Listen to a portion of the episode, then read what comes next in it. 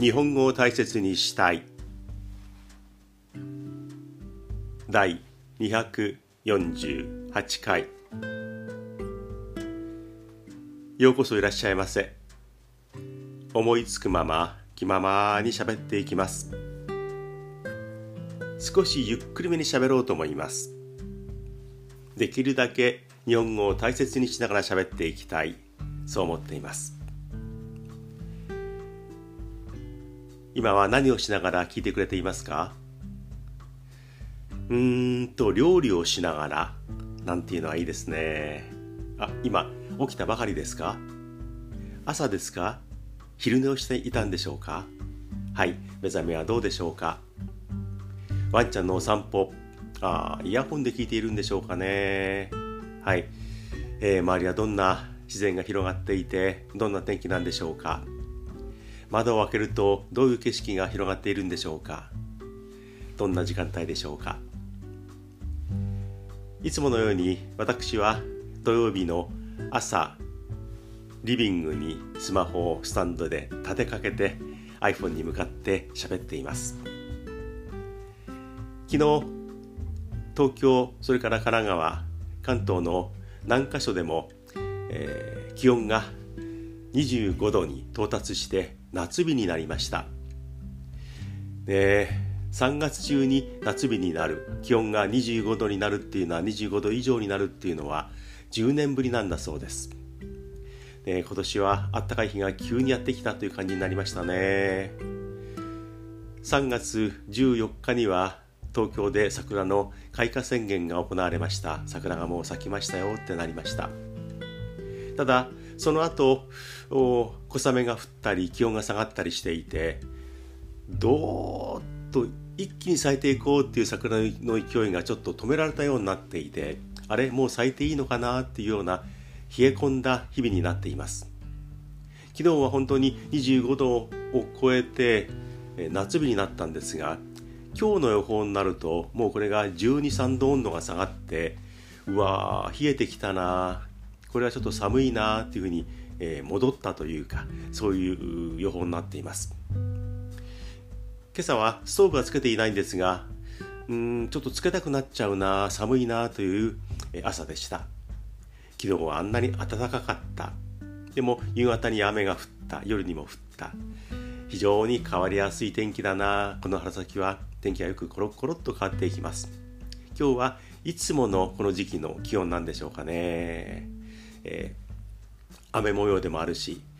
お花見はちょっと辛いなという感じになりましたね。今日の土曜日の昼間どっか近くの公園とか桜の名所に行って4年ぶりにね桜の木の下で桜を楽しみながらさお酒を飲もう大騒ぎをしようね、楽しく過ごそうと思っていた計画もあったと思うんですがこの天気だとちょっとね関東の場合は盛り上がらないなという気がします。桜のこの時期に気温が下がることあ寒いなっていう状況になるのを花冷えなんて言いますけどね。まさに花冷えの関東になっています。桜の勢いがちょっと止まっちゃいましたね。はい。そういう中で私は3日前に上野公園に行ってきました。もう桜が満開の手前という感じの上野公園でした。その日はとても天気が良くて、えー、お花見ちょうどいいな夏日になるような気温が25度を超えるなんてことはなかったんですが20度は超えていました。半袖でも昼間は大丈夫だったしあちょうどいいな。特に桜は満開になる前が私は好きなので、えー、あいい日に来ることができたなと思いました。はい。昼過ぎに上野公園に着きました。ウィークデーだったんですが人は多かったですね。特に外国人の姿が目立ちました。観光で日本にやってきている。アジアからの外国人。それからヨーロッパからの外国人、えー、北米南米もいたんでしょうね。うわー観光客も戻ってきたなと思いました。日本に観光でやってきてあの桜を眺めてどういう感想を持つんでしょうかね。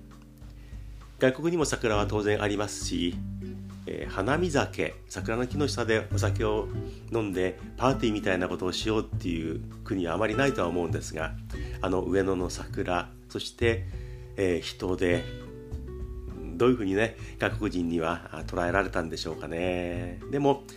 あジャパニーズチェリーブレスブロッサムあこれかっていうので喜んでくれたんじゃないかなというふうに思います。はい。人手が戻ってねよかったなと思います。そして桜を見ながらシートを敷いて職場の仲間学校の仲間そういった人たちが近所の仲間、えー、お酒を飲めるようになりました。ただ時間が制限されていて夜8時ぐらいまでだったかな、えー、夜遅くまでできない。せいぜい8時ぐらい。で昔はもうどの桜の木の下でもお酒を自由に飲めるっていう状況だったんですがかなり場所も区切られていて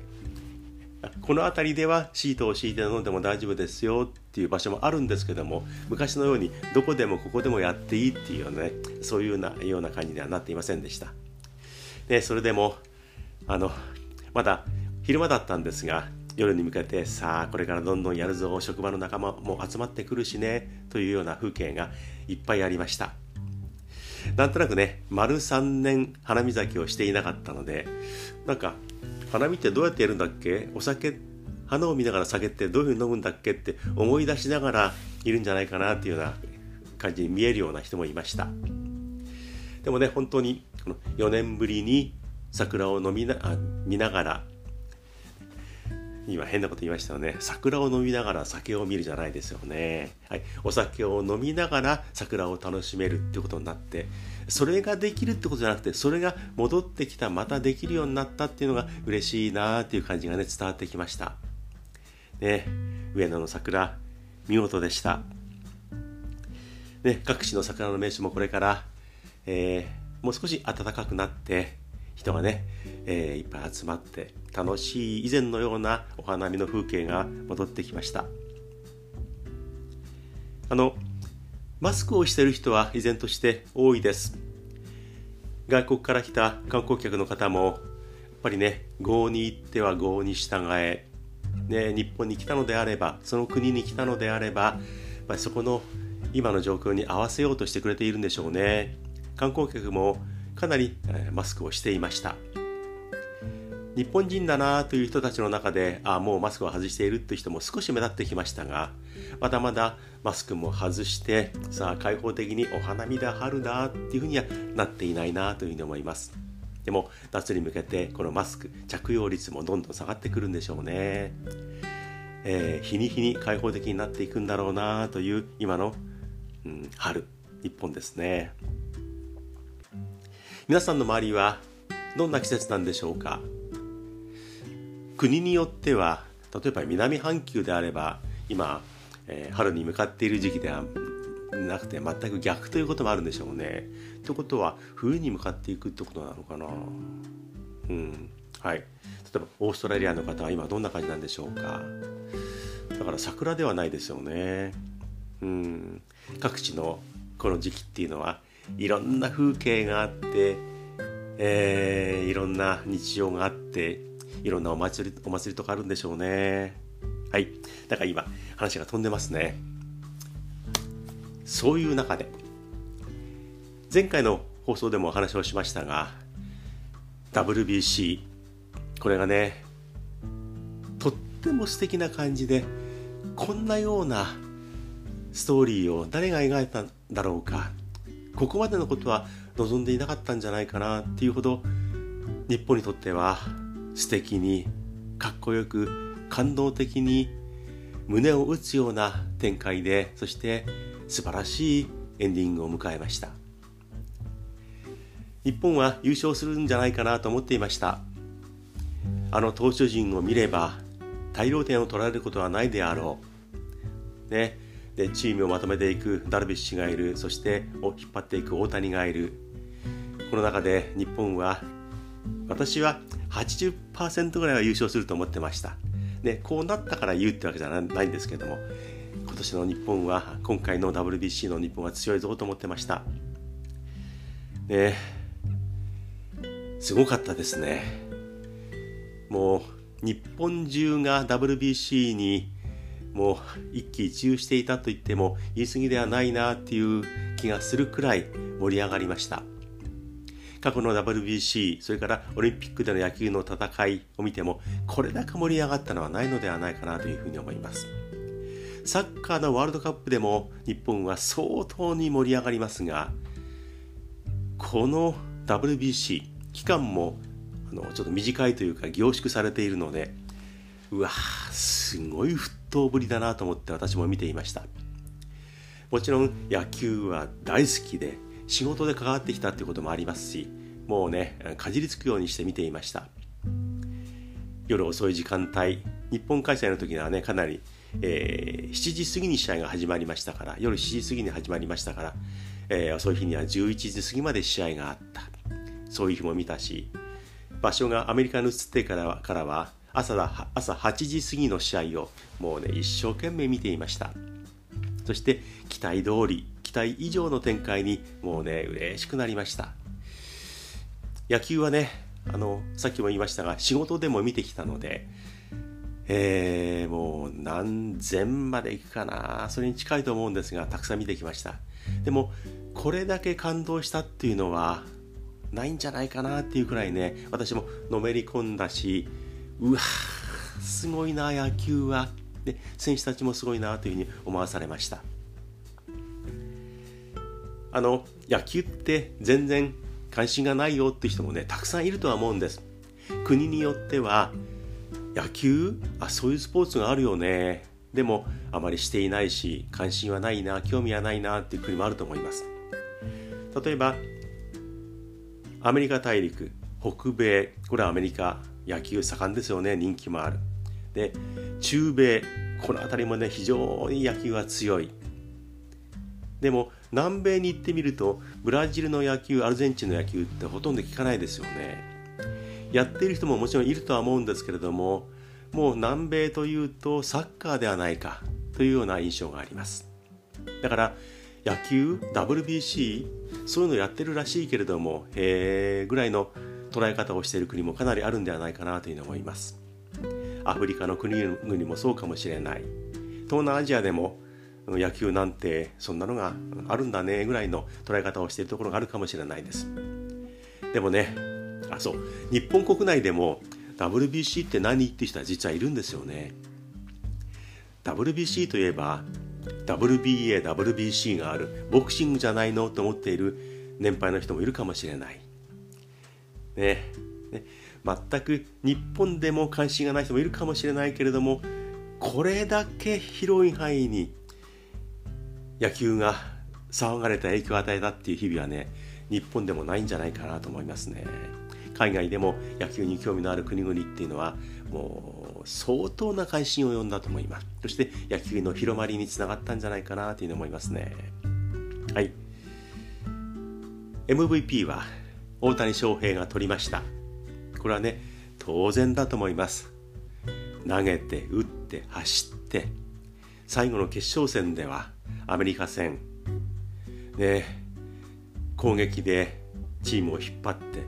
最後は泥だらけのユニフォームで外野にある外野のフェンスの向こう側にあるブルペンに向かって行って投球練習をしてそしてまた戻ってきてでまたブルペンに行って調整をして最後9回の1イニングを投げた。そして勝利投手になって最後の瞬間彼がマウンドにいた。すごいことをやってのけましたよ。ブルペンにもう土で汚れたユニフォームの選手が入って試合中に投球練習をするなんてことはないんですから。彼が史上初めてのことをね見事にやり遂げました。びっくりしました。こんなシーンはねもう絶対に出てこないのでのではないかと思えるくらいの風景があの決勝戦にありました。攻撃でも引っ張りベンチの中でも盛り上げ大谷翔平すごかった。もうね彼は僕は人間ではないと思ってるのでもう人間以上の人間が持っている技量とか体とか精神とかっていうものこういったところにいると思うのでもうね驚きはしなかったんですが、さすがに驚きました。はい。MVP 大谷翔平、文句なしです。それからあのヌートバーメジャーからやってきて、えー、ヌートバーって誰なの？っていう空気の中で日本のチームに合流して気がつけばヌートバーが特にこの WBC の前半を引っ張っていってムードを完全に作りましたよねこのヌートバーもすごいなと思いました日本のファンは。もともとファンでなかった人がヌートバーにもう、うん、見せられてあヌートバーヌートバーってなりましたよね。やっぱり人柄とか、えー、そういったものも加わってプレーもそうだけれどもあすごい人が日本にやってきて力になったんだなと思いました。セントルイス・カージナルスでセンターを守ったり外野を守ったりしているそうですけどもバリバリのもう押しも押されもせぬレギュラーではないそうなのでまたアメリカに戻って彼は彼なりの戦いがあるんでしょうけれども。ねすごかったですね。はい。吉田正尚もすごい。私は、えー、ボストンレッドソックスに今年から行ってメジャーに挑戦する入っていく吉田はこれほど力があるとはね実は思っていませんでした。メジャーに行って彼は苦労するなと思って今シーズンを眺めようと思ってるんですがこの WBC では吉田正尚私が想像していた以上に思っていた以上にすごかったんだなと思ってねごめんなさいっていう気にちょっとなりました。でも彼にとっては厳しいメジャーでのシーズンが待っています。怪我をしないようにでも思い切って頑張ってほしいなと思うんですがメジャーはそんなに甘くないなというふうに思っています。はい。ね。で優勝したっていう大きな原因もちろん大谷がいたダルビッシュがいたみんな頑張ったっていうのあるんですけどもあのピッチャー陣がやっぱり力のある選手が揃っていてそれねもちろん実力者がチームに入っているんですが投手陣が危ないシーンが何度もあって点は取られた。例えばダルビッシュも取られた。佐々木朗希もホームランを打たれた、えー、山本由伸も、えー、点を取られた。結構ねみんなね危ないシーンがねたくさんありました。でも危ないなというふうなところまで行きながらでも最後はもともと持っている力を出して大崩れをしなかった。ベンチが慌ててピッチャーを交代するっていう場面がなかった。それだけそれぞれのピッチャーが力を持っていたっていうことなのでやっぱりチームが攻撃の方に結びつくことができた。だからピッチャーのギリギリのところでの踏ん張りっていうのはねとても大きかったなというふうに思います。そのピッチャー陣を受けていたヤクルトスワローズの中村悠平すごかったですね。目立たないけれども彼のあのインサイドワークリードぶりそれからキャッチングを含め慌てない落ち着いていてでバッティングの方でもキラッと光っていました。派手さはないけどきちっとやっていた。決勝戦では7人のピッチャーのボールを受けた。大谷のボールはまだ受けたことがなかった。1回も受けていないのにあの大舞台で初めてあの大谷のストレートな、ね、変化球をきっちりと捉える掴み取れた中村悠平っていうのはやっぱり力があったんだなと思いました。目立っていなかったけれども影の MVP は中村悠平ではないかなというふうに思います。MVP は大谷翔平が取りましたが私は総合的に考えれば大きく捉えればダルビッシュになんていうかなもっと大きな賞を取ってほしかったっていうのも変ですけれどもダルビッシュはすごかったな偉かったなというふうに思います。本来のピッチャーとしての状態コンディションは彼の本調子ではなかったと思います。これは栗山監督も言っていましたがえー、本調子ではなかった。でも苦しい中でマウンドに上がってきちっと仕事をしてマウンドを後に譲っている。最後の試合もダルビッシュは確かに2イニング投げましたよね。2イニング投げて点は取られました。でも1点のリードを保ったまま大谷翔平に最後9回のマウンドを譲りました。ダルビッシュが崩れて、あれ以上崩れて、同点なり逆転なりになっていると、大谷翔平の見せ場もなくなってくる状況も変わってきました。ギリギリのところでダルビッシュがゲームをしっかりと作りました。そして、いち早く日本にやってきて、宮崎のキャンプからチームに合流して若手を引っ張りそしてまとめていってあのすごいダルビッシュさんがやってきたもう周りがねちょっと怖がってるようなところもあったと思いますよ。だってダルビッシュですから。ね侍ジャパンのメンバー。日本では堂々たる一流プレーヤーですがやっぱりダルビッシュが来るとそれはね最初は怖いというような感じもあったと思います。でも日本の選手から見たら距離感のある距離のあるダルビッシュさんが自分の方から距離を縮めていって言うならば降りていって日本の選手たちと交流をしてまとめていって打ち解けさせていってそして最後まで持ち込んだ。このダルビッシュが早めに来てチームのムードを作っていたっていうのはね本当に大きいので私が MVP の投票権があるのであれば本当は大谷なんだよなでも私はダルビッシュに1票を投じたいというふうに思っています。ダルビッシュすごいですよね。前回の放送でも私言いましたが18年前178年前まだ高校卒業式前のダルビッシュが北海道日本ハムファイターズのルーキーとしてドラフト1位として沖縄でキャンプを張っていました。先輩たちに混じってまだ高校生のダルビッシュがそこで練習をしていました。まだ体も細いですよ。ね、体に力もないピッチングに当然安定感なんかない。でもそのダルビッシュが沖縄にいました、ね、同じお店にいて隣の隣にダルビッシュ君が座っていました。先輩に混じってちょっとやんちゃなことをやっていたダルビッシュ君なんですがあのダルビッシュが侍ジャパンを引っ張って投球している姿もそうマウンドに向かっている歩いている姿もそうベンチにいる時の姿もそうねマウンドで苦しんでいる喜んでいるねどういう動作を見ても本当に一流の素晴らしいプレイヤーになったなというふうに思います。ね、雰囲気から体から漂うもの誰も真似できないようなものをダルビッシュは周りに見せて見せていました。ああすごくなったなというのもいます、ね、今シーズン36歳ダルビッシュ、ね、また素晴らしい1年になるように、え応援しています。あのダルビッシュがこんなになったんだというふうにね、えー、私はねあの古い人間なので昔のダルビッシュを知っているので、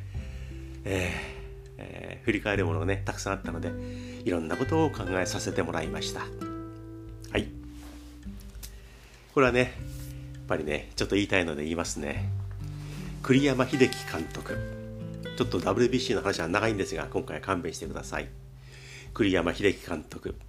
私はアナウンサーで野球の実況をしていたという立場で栗山さんとはかなり接点がありました。彼がまだヤクルトスワローズの現役選手だった頃、えー、そうですね。あの言葉を交わしたこともあるし取材をさせてもらいました。真面目な選手でね一生懸命でした。言うのこう言っちゃいけないんですけれども特に選手として素晴らしいものがいっぱい備わっていたわけではない。でも打つ守る走る真面目に取り組んでいてあ存在感はありました。でもすごいなというプレーヤーではなかった。その彼が現役を離れてそしてテレビの世界にも入ってキャスターなどもやった。あるいは大学の教壇に立って生徒たちに学生たちに、えー、授業を行っていた。現役で野球をやりでマスコミの世界にも入りで大学の先生としても学生に教えいろんなことを経験していってそして日本ハムファイターズの監督になった。監督になって日本の監督を辞めてから大学だったからちょっとごめんなさい。それに順番は、えー、ちょっと間違ってるかもしれないです。で北海道日本ハムファイターズの監督も長々やり日本一にもなりそこで経験を積んだ。で日本ハムの監督を離れて新庄新監督ねビッグダディビッグボスにビッグダディは全く別ですね、はい、ビッグボス新庄に監督を譲ってそして WBC の監督を引き受けてこうなった。すごいですよね。でね彼をね見ていて現役時代もそれから日本ハムファイターズ時代の、えー、栗山監督も、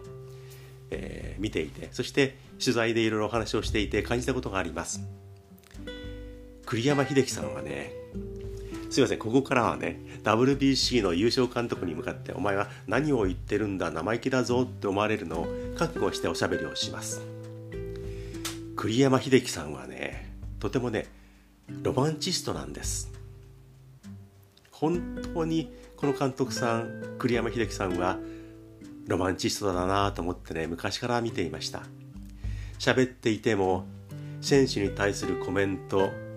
今のリーグのチームの戦いぶりについてのお話話し方内容どれをとってもロマンチックなんですよ。本人にねあのロマンチックですよなんてとても言えないですけどもあ栗山さんは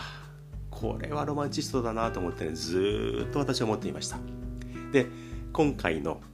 ダルビッシュあごめんなさい WBC での戦いぶりを見ていても、ね、やっぱり栗山英樹がロマンチストなんだなと思いました。改めて思いました。最後決勝戦。ダルビッシュが投げて最後は大谷翔平で締めくくった。栗山監督は私はそういうふうにしようしますよというふうに誰にも言っていなかった。でも選手が自然にそういうふうに動いてくれた。だから私はそうしただけなんだ。というふうに彼は言っていましたけれど。あのねロマンチック栗山の気持ちはねみんなわかるんですよ。言葉にしなくても監督はこういうふうにしたいんだろうな。監督のためにこうなるように頑張ろうっていうふうにね栗山のね野球ロマンロマンチック栗山がね通じたんだと思います。だって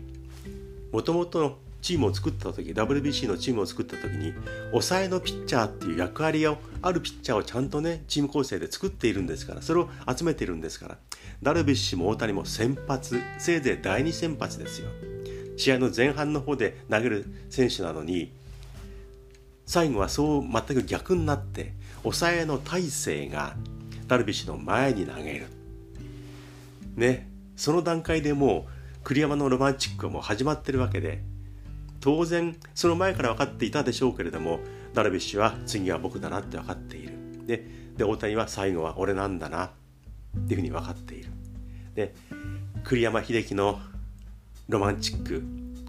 は選手には十分に浸透していたんだと思います。でロマンチックなんていうとあの厳しい世界の勝負の世界をなんとなくこう、うん、気持ちの方で表してしまって、えー不謹慎な言い方かもしれないんですけどもそれを見事にロマンを感じさせながら優勝まで引っ張っていってしまったロマンチスト栗山英樹これはな私はすごい男なんだなと思いました。本人にはねとても言えないですけど昔からあロマンチックなんだな栗山監督はロマンチストと思っていたのがこの WBC というところで見事に、えー、最後私には感じられてさらに嬉しくなりました。本当に選手の皆さん関係者の皆さん裏方の方も含めてそして栗山英樹監督おめでとうございました。はい。長々とお伝えしてきました。もう一つ野球関係とお伝えします。大谷翔平は人間ではないっていうような極端な言い方をしましたが今回の WBC で大谷翔平はあのチームを引っ張る叫ぶ全身で喜び辛さそれからやろうじゃないかっていうものを表す。人間味が見事に現れた大谷翔平をこの WBC で見せてもらいました。これまではどんなに大活躍をしても淡々と自分を振り返る。なんでもっとこう感情的にならないのかなそのね淡白に自分のことを振り返ったり人のことを語るなよと思っていたんですがこの WBC では試合中の動き表情プレーぶりそして試合後の熱のこもったインタビューの答え方笑顔表情あ大谷翔平人間味が出てよかったなようやく見せてくれたなと思いました。はい。野球に全然興味のなかった方大変にごめんなさい。失礼しました、は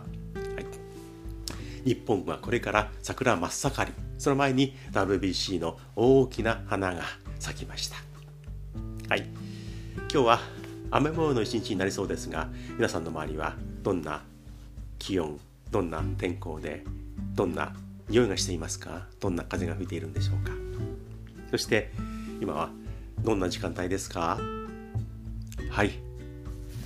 おはようございます。あ今日も桜満開になるんですけど雨ですよね。あいにくですね。残念です。あこんにちは。昼ぐらいから雨が上がればいいんですけどね、うん、そしたらちょっとどっかに行って一杯やりますか。こんばんは。なんかね桜も盛り上がんないですよね。綺麗に晴れ上がって、えー、満開っていう桜見たいですね。でももう少しすると満開になってそしてあの花吹雪がやってきますね。一斉に潔く散る花桜また見られますね。はい。そしてもしかしたらもっと遅い時間かもしれないですね。こういう時間帯でしょうか。おやすみなさい。To be continued